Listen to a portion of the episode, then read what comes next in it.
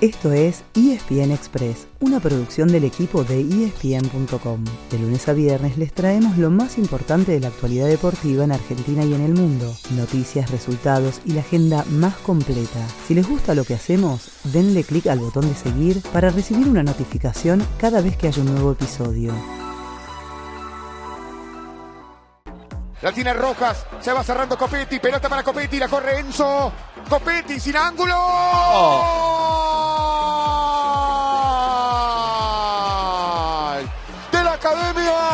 parecía que no tenía ángulo.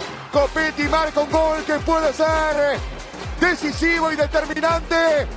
El torneo de la Liga Profesional tendrá una definición apasionante el fin de semana, con Racing y Boca, Boca y Racing como grandes protagonistas. Es que anoche, con gol de Copetti a 10 minutos del final, la Academia le ganó 1 a 0 a Lanús para convertirse en único puntero. Al menos hasta que mañana Boca complete los 80 minutos pendientes del partido que tiene suspendido ante Gimnasia, ya que si el Ceney se consigue los tres puntos, volverá a superar la línea de Racing. Lo que ya es seguro es que no habrá campeón hasta el fin de semana, y para ponerle más emoción, los archirrivales serán los grandes árbitros de la definición, porque en la última fecha, la 27, Racing recibirá a River, mientras que Boca será local ante Independiente.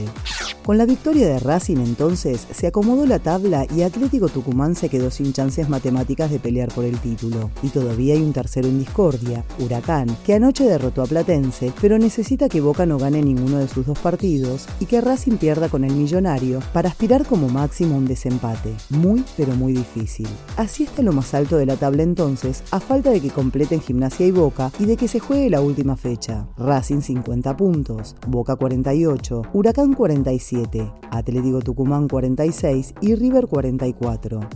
Oliver, centro, desvío y está. ¡Gol! De Sevilla, Coco Lamela apareció.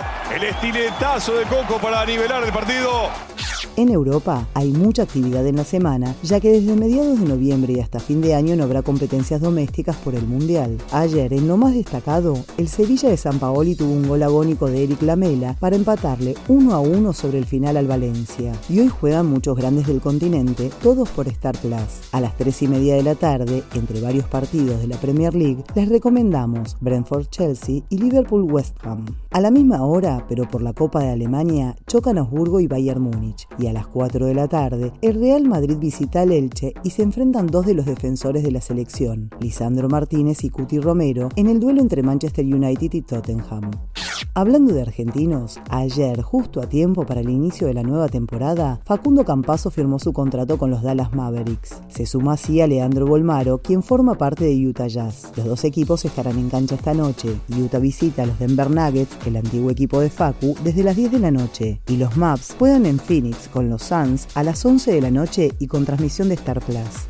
Hoy cerramos con rugby, porque el segundo seleccionado de nuestro país, Argentina 15, volvió a tener acción y goleó 81 a 21 a los Falcons de Estados Unidos. El domingo terminará su participación en el Uruguay Conference ante el seleccionado local, en un partido que podrá verse por Star Plus. Ese fue el final del episodio de hoy. De lunes a viernes, al comenzar el día, les contamos lo que pasó y lo que se viene en el mundo del deporte. Los esperamos en el próximo episodio con mucho más ESPN Express.